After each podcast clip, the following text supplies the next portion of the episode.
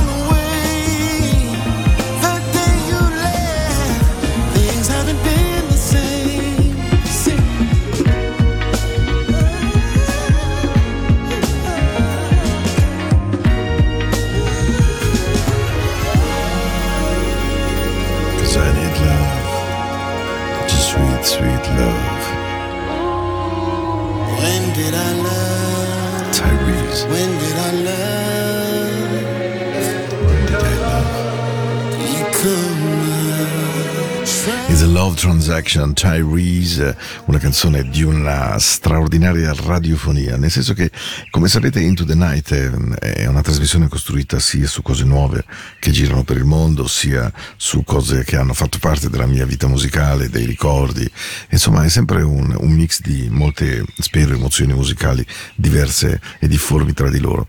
Questa puntata è proprio alla ricerca del fatto che ci siano in giro tanti buoni suoni. Abbiamo cominciato con il nuovo di Noel Gordin, Loving You, Loving Up, che contiene un riff di Michael Jackson, l'avrete mh, riconosciuto sicuramente che Human Nature, e dopodiché c'era Love Transaction di Tyrese, ma adesso ascoltatevi questa splendida, splendida, splendida I Wanna Dance With You di Theo Forsett. Questa è Into the Night, 13 dicembre, stiamo insieme fino alle 22 e spero che il suono vi piaccia, eh? che sia That's the Night, I Want to Be There. Che bel suono. I wanna dance.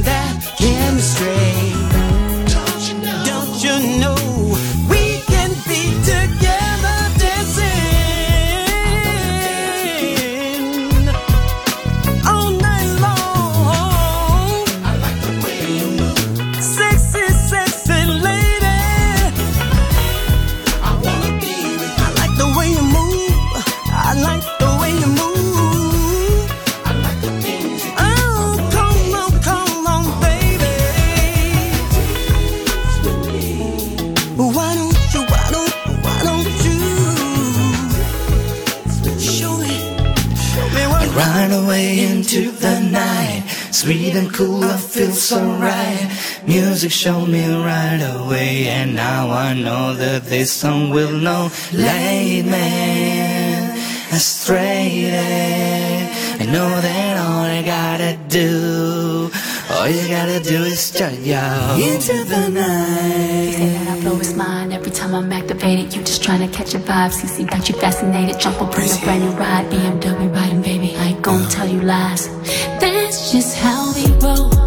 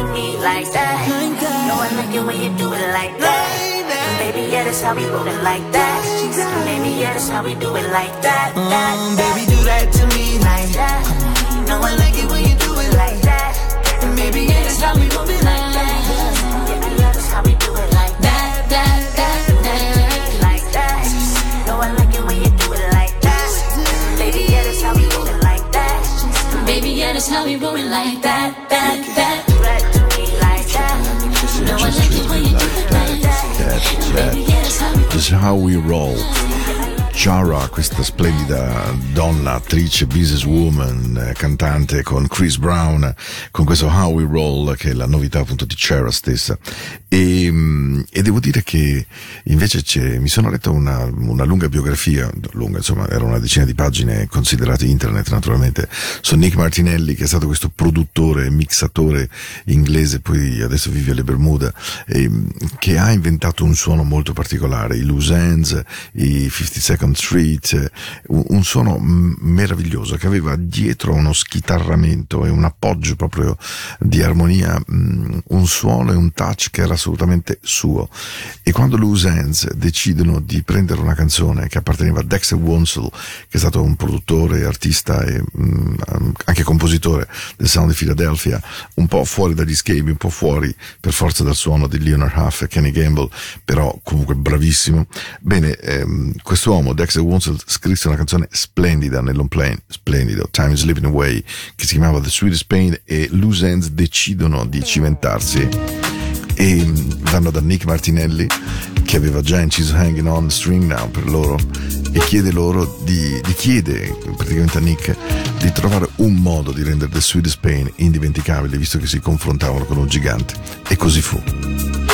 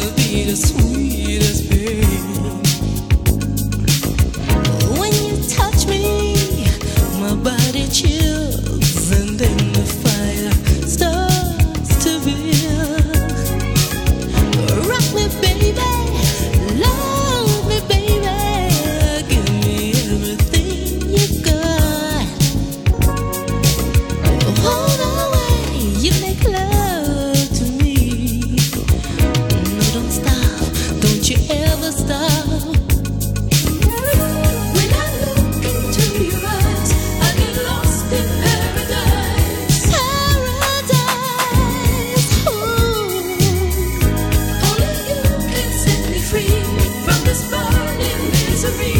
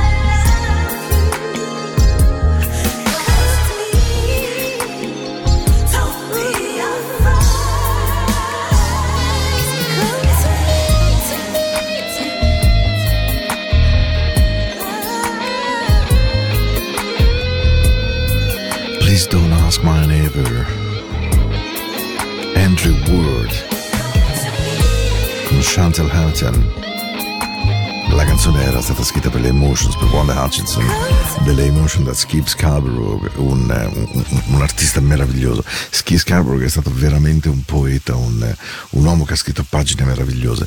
Pensate che proprio adesso mentre guardavo su di lui, leggevo su di lui, ha scritto Love Ballad per George Benson, Don't Ask My Neighbor, naturalmente per le Emotions, Lovely Day di Bill Withers, Can't Hide Love e Love's Holiday degli Earth, and Fire. Ha scritto Living Inside Your Love con Philly Simon e poi George Benson, It's Alright With Me di Patti LaBelle. Lui è stato davvero un artista straordinario, anche lui ucciso dal cancro veramente troppo, troppo, troppo giovane, una malattia terribile che ci sta piegando gli animi. E devo dire che quando ho visto le ultime interviste di Dick Marty sulla presentazione del suo libro mi si è veramente stretto il cuore e ho mh, comprato il libro, l'ho anche letto in un solo giorno e l'ho trovato un tributo bellissimo alla vita di quest'uomo che eh, ci ha detto con molta onestà di essere profondamente malato. E la cosa devo dire che mi tocca perché davvero questa è una malattia che sta, mh, sta ancora facendo troppo male in giro e non riusciamo, non riusciamo, non riusciamo a venirne a capo, ma ce la faremo, sono sicuro. Into the Night, 13 dicembre, arriva lui, Ryan the Wogan, meravigliosa. Dimenticavo, una novità.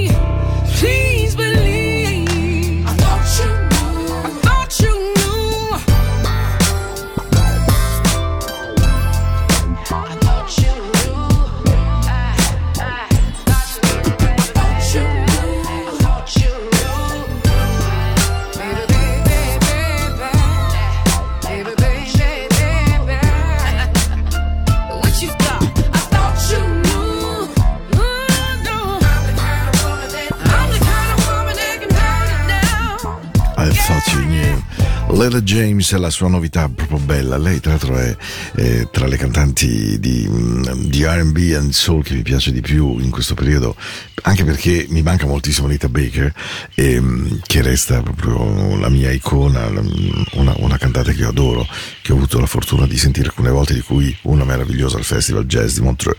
Tra l'altro, lei è in concerto in questo periodo negli States, vediamo se verrà anche in Europa, sarebbe una bella cosa. nhé.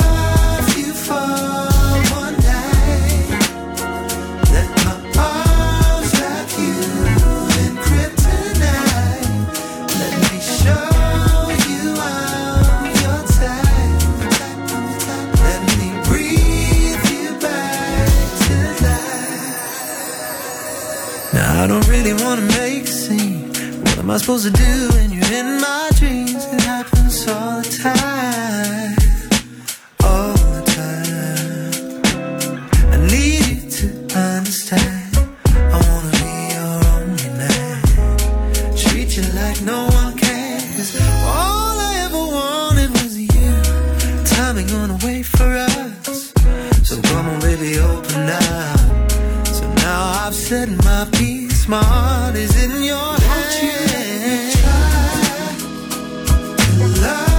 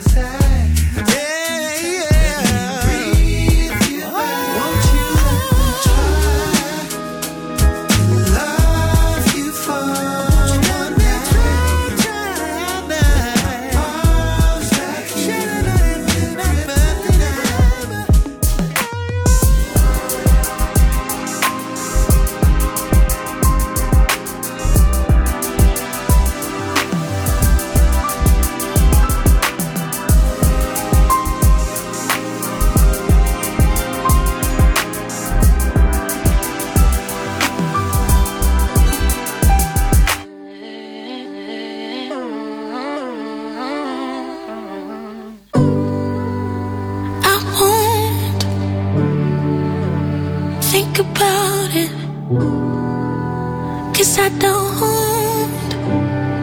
know how to handle this shit.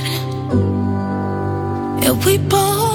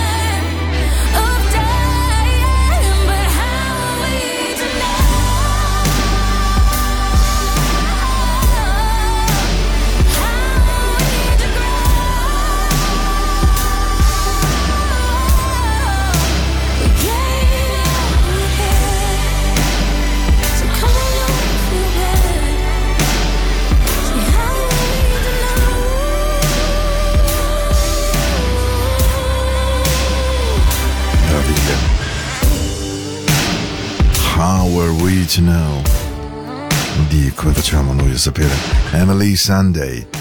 Lei è meravigliosa, meravigliosa. Tra l'altro suona a Londra a fine gennaio, inizia il suo tour, poi avrà una data già prevista in luglio in Germania. E questo per dire che poi i concerti dei nostri artisti sono sempre particolari, ma credo proprio che me ne andrò a sentirmela a Londra senza ombra di dubbio. Allora, intanto vi voglio chiedere se avete voglia di ascoltare una canzone che ha fatto la storia della musica. Quando Carol King scrive You Got a Friend, ehm, scrive un brano che ognuno di noi, se fosse poeta e se fosse musicista, avrebbe probabilmente voluto scrivere alle persone che amiamo. Perché è vero che c'è l'amore, quello fisico, quello sentimentale, quello forte, ma l'amore di un amico è qualcosa che non muore, che trascende il tempo, trascende spesso anche la lesione di mille cose che possono accadere. E quindi You've Got a Friend, quando Carol King la canta, diventa una canzone epica e quando poi la ricanta James Taylor ancora di più, When You're Down and Lonely and You Need Some Helping Hand, insomma una canzone che racconta davvero di quella che vuole essere l'amicizia. È una donna straordinaria che ha appena cantato a Zurigo, tra l'altro. Stacey Kent decide che anche lei vuole in qualche modo rendere omaggio a una capolavoro, a una poesia. È anche una canzone che anch'io avrei voluto scrivere per alcune persone che davvero mi hanno cambiato la vita e che hanno avuto la pazienza di starmi vicino, anche quando questo semplice non è stato. You've got a friend, lo prometto a queste persone, davvero.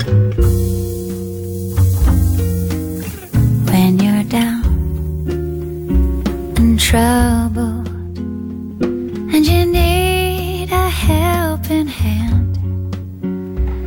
And nothing oh nothing is going right. Close your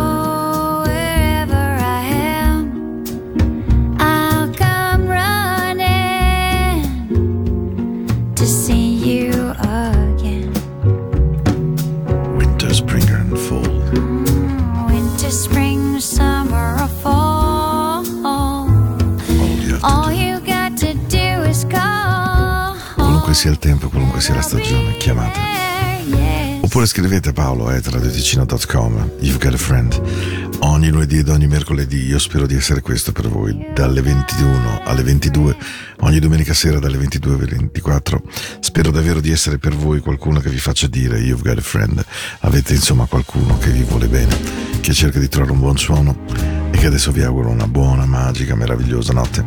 Ci sentiamo settimana prossima Sarà lunedì 18 dicembre Sempre 21-22 Sempre insieme Sempre qui a Radio Ticino una radio con un cuore grande, grande, grande, grande, che credetemi ha lottato contro molti venti complessi. Quando poi si è di fronte a un gigante, comunione liberazione, insomma, mille altre cose, mica facile. in a quiet moment on the perfect day.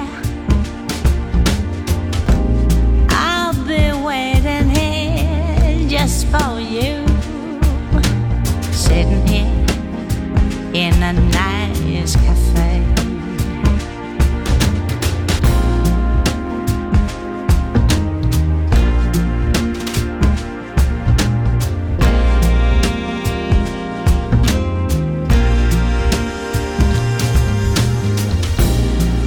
The streets are full of people buzzing everywhere. While I'm sipping my cocktail, thinking of moments we share.